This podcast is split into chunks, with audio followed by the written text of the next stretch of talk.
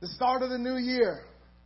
This church is birthing a church within a church.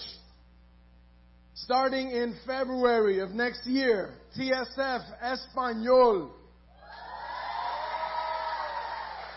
Amen. So I'm going to have uh, Pastor Burke give you a little something about the history of that one. Amen. God bless you guys. Good morning. Amen. Bienvenido.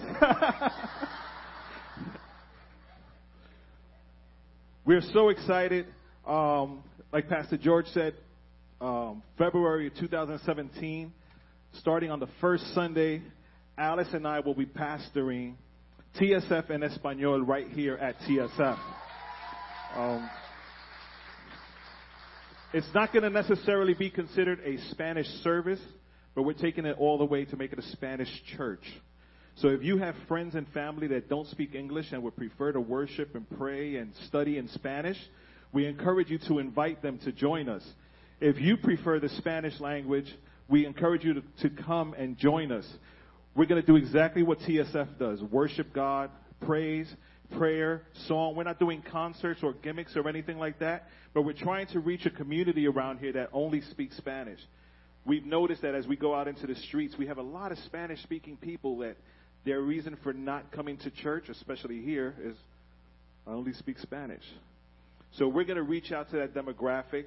We encourage you to keep praying for us. We're going to need a lot of help. We're going to need some volunteers que hablan español uh, to, to make it easier for us to cater to this community.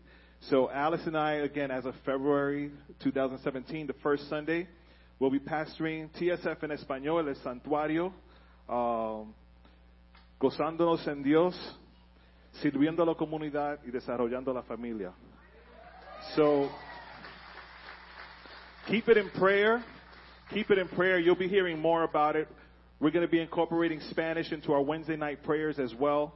So you'll be able to come out and, and you know, have both languages, Spanish and English. No excuse. Whoever had that as an excuse, the people that you invite, whoever had that as an excuse, tell them, guess what? Your excuse is no longer valid.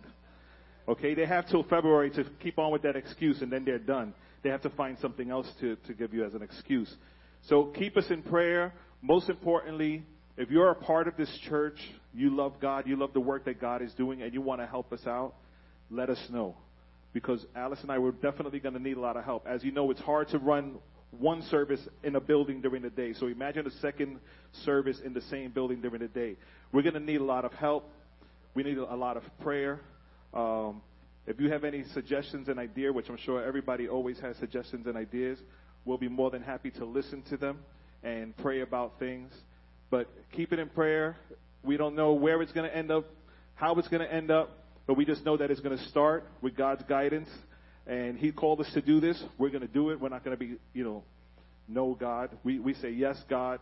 We're here to do it. Uh, Pastor George is 100% behind it, and so is the rest of the leadership staff. We had our meeting yesterday. So keep it in prayer. TSF en Español, El Santuario. First Sunday of February. We'll be here every Sunday at 2 o'clock. Um, so that's it. God bless you all.